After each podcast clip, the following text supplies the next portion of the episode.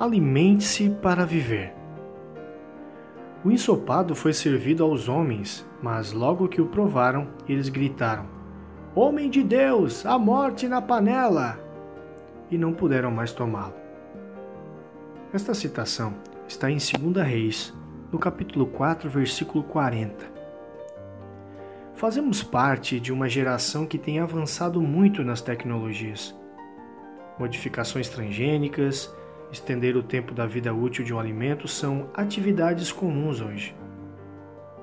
Por outro lado, muitos alimentos após esses processos têm causado reações para muitas pessoas que antes nada sentiam ao consumir, teoricamente, o mesmo alimento. A morte na panela foi o grito de alerta daqueles homens ao identificarem que haviam preparado um alimento ruim para o consumo. Logo que provaram, tiveram a preocupação de alertar os demais sobre o veneno que estavam prestes a consumir.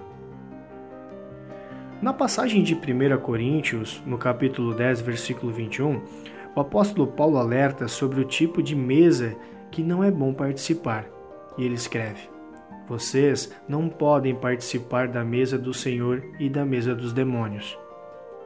Ora, naturalmente concluímos que a mesa do Senhor é a que possui aquele alimento espiritual de primeira, livre de químicos e pragas, que não está vencido e conserva todas as suas propriedades, suprindo as necessidades daqueles que se assentam e alimentam-se do que nela é oferecido. Já a mesa de demônios seria aquela pela qual gritaríamos: A morte na panela! Considerando o caráter enganador e homicida do diabo, como diz Jesus em João, capítulo 8, versículo 44, possivelmente seria uma mesa colorida, bem apresentada, com aparência de saudável, inicialmente saborosa ao paladar e atrativa ao olfato e aos olhos. Contudo, carregada de morte ao seu final. O alimento do céu tem sido reduzido? Tem sido relativizado? Tem sido preparado com qualquer coisa e combinado com receitas lindas, porém danosas? Eis aí o alerta. Você tem usado sua capacidade seletiva em relação àquilo que você se alimenta? o que contém a panela e a mesa na qual você se assenta e serve-se ou é servido? Naquela havia morte e precisou da intervenção de Deus para recuperar suas propriedades.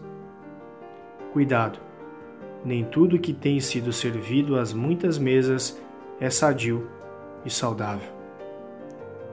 Deus abençoe o seu dia.